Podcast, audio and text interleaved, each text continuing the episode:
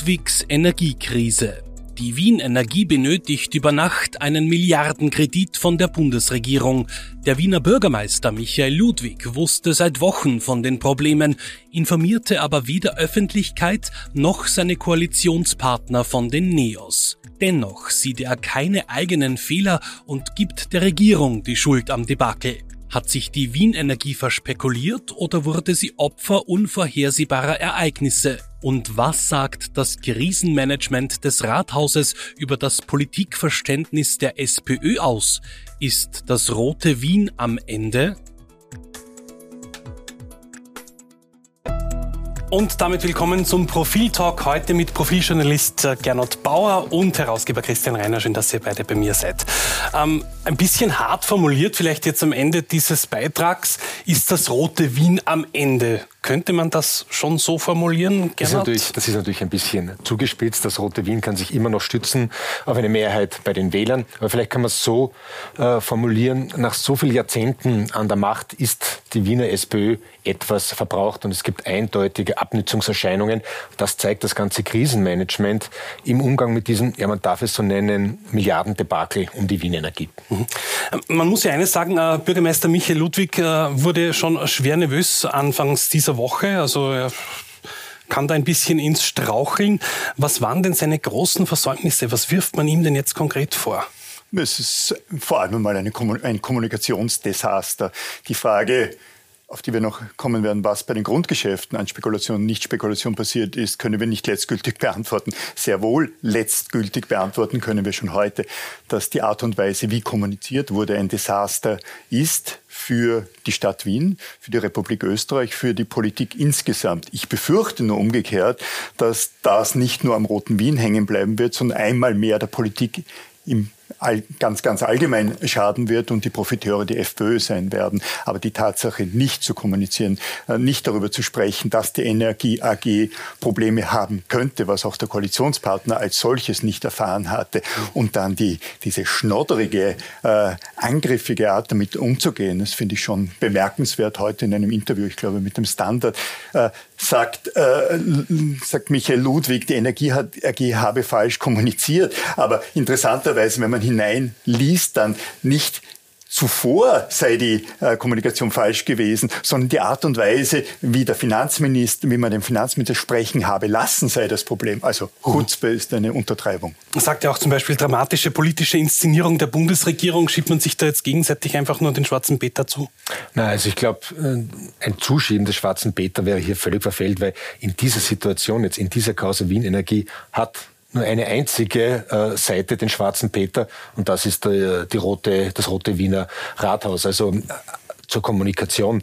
Die schlimmste Kommunikation war das Verschweigen, ja die Geheimnistuerei des Bürgermeisters in dieser ganzen Causa. Also wir wissen heute, dass die Probleme um die Wiener Energie seit Monaten bekannt waren, dass der Wiener Bürgermeister schon Mitte Juli eine erste 700 Millionen Rettungstranche, eine Notzahlung freigegeben hat, um die Wiener Energie zu retten. Er hat die Öffentlichkeit, wie man auf Wienerisch sagen würde, deppert sterben lassen. Und nicht nur die Öffentlichkeit, auch seine Koalitionspartner, die NEOS, dem eigenen Vizebürgermeister. Also wenn man von Kommunikation redet, von Kommunikationsversagen war das, also das war nicht mehr, das ist einfach wirklich Geheimnistuerei. Das ist das Gegenteil von Transparenz. Und das, man muss es so sagen, ist wirklich ein Stück politische Unkultur. Man hört ja auch, dass äh, eben äh, die, die, die, die Wien Energie schon öfter eben Gelder hat, äh, gebraucht hat, die ihnen dann zugeschoben wurden.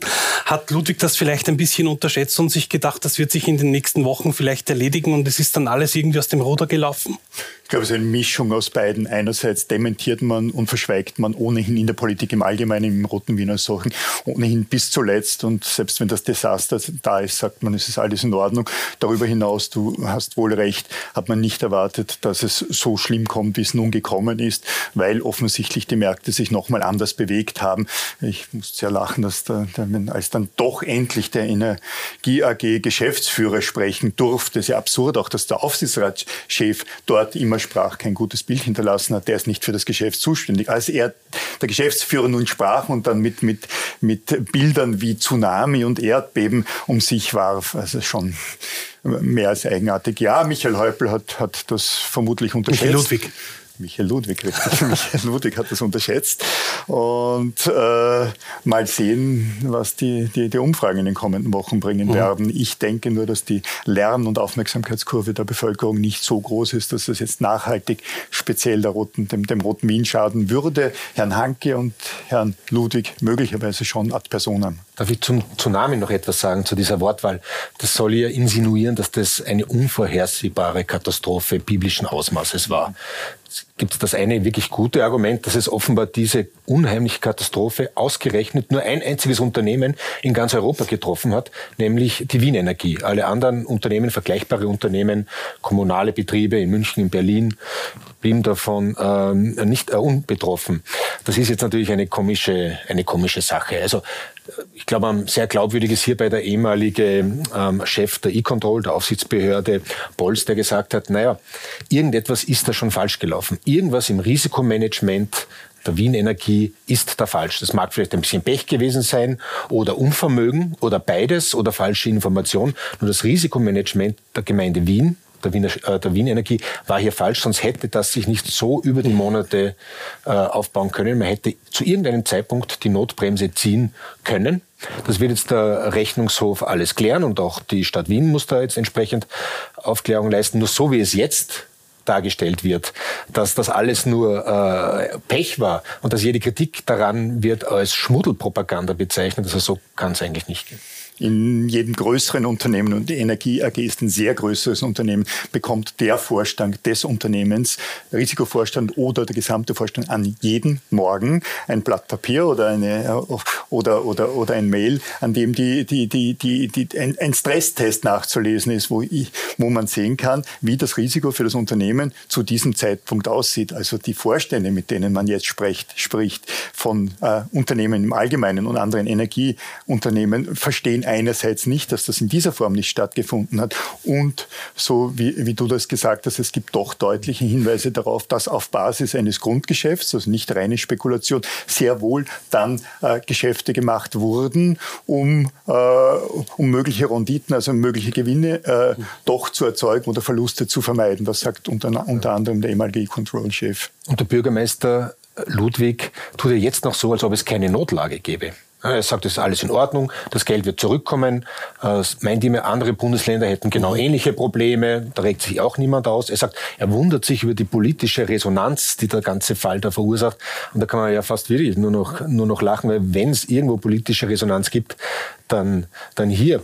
Und Vielleicht gibt es am Ende nicht den Milliardenverlust, aber allein, dass ein, ein, Unternehmen in so eine Schieflage gerät, ist ja schon per se mhm.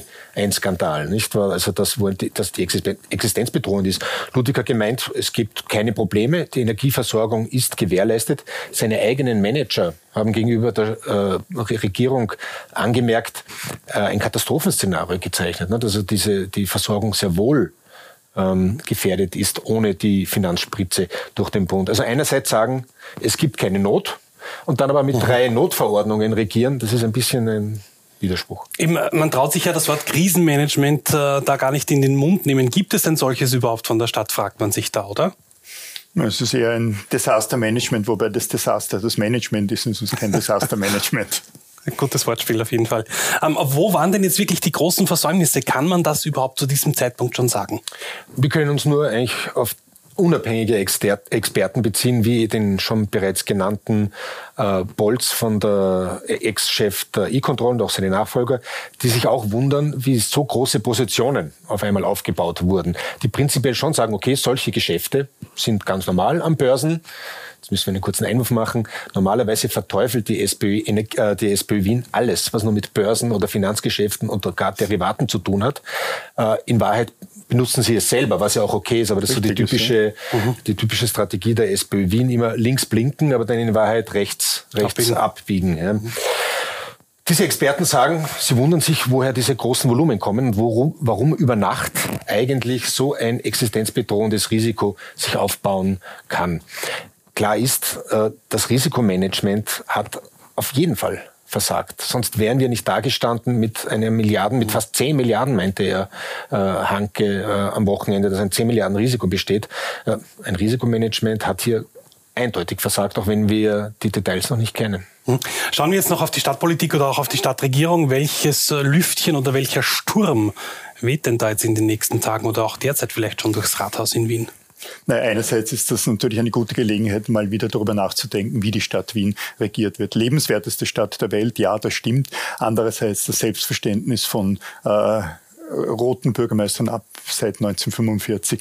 Äh, Familienbetrieb über, über viele Jahrzehnte ist schon ein sehr eigenartiges. Also es gemahnt an, an, an sowjetische Zeiten. Hier wird, hier wird nicht kommuniziert, sondern diese Stadt wird beherrscht und es wird äh, da keine Notwendigkeit zu, zu, äh, zu bestehen scheint gegenüber der Öffentlichkeit, aber auch gegenüber den politischen Mitbewerbern. Nicht, nicht in einer der Demokratie im Jahr 2022 äh, entsprechenden Form regiert. Auch im Umgang mit den Beteiligungen. Und ich erinnere mich daran, dass ich vor Jahren mal mit der Vorvorgängerin von Herrn Hanke, Frau Brauner, Renate Brauner, über mögliche Ausgliederungen von äh, Betrieben der, der, der, der Stadt Wien sprach. Und sie war empört, diese Idee überhaupt nur zu äußern. Die Betriebe sind inzwischen ausgegliedert, aber privatisieren, Wiener Linien und so weiter, unmöglich. Das heißt, das mhm. ist ein, ein, ein, ein, großes Konglomerat und man braucht, man braucht Kreml-Astrologie, um jetzt zu verstehen, was da eigentlich abgeht und abgegangen ist. Kann, kann man aus dem, was jetzt alles passiert ist, auch etwas lernen am Ende des Tages, auch politisch?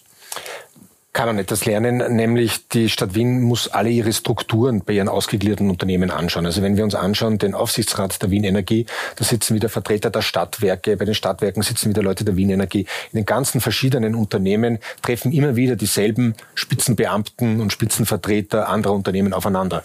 Also ich glaube, hier muss die äh, Stadtregierung überlegen, dass sie externe Experten auch einmal reinschickt. Also es muss ja kein, nicht gleich eine, eine Beteiligung sein von Privaten an der Wien Energie, aber die Strukturen da ein bisschen aufzubrechen, dass dieser, meistens hat es auch SPÖ-Mitglieder, muss man dazu sagen, also da ein bisschen von außen Know-how hereinzulassen und überhaupt sich zu öffnen. Ich meine, die Stadtregierung hat versprochen, gerade mit der Regierungsbeteiligung der NEOS eine gewisse Transparenz. Also die ist auch notwendig. Und hier geht es immerhin um die Daseinsvorsorge und diese Daseinsvorsorge ist fast ein Heiligtum in der Stadt Wien. Das ist das, das Rückgrat unserer Stadt und das darf ja nicht in private Hände kommen, weil wir unter uns funktioniert das. Das ist das Versprechen der, des, des SPÖ-Rathauses an die Wienerinnen und Wiener. Und da ist die Frage, ist das erschüttert oder nicht? Also kann nur erinnern, es gab einmal den Babak-Skandal, der hätte, der hat eine ganze Bank vernichtet und einige Monate später aber Alfred Gusenbauer trotzdem die Wahl gewonnen. Hat, hat er die Wahl gewonnen. Also ich glaube, äh, es ist eine sehr komplexe Geschichte auch. Also ich glaube, der Wiener Bürgermeister wird das schon überstehen, der eine oder andere Manager nicht. Und die interessante Frage wird sein,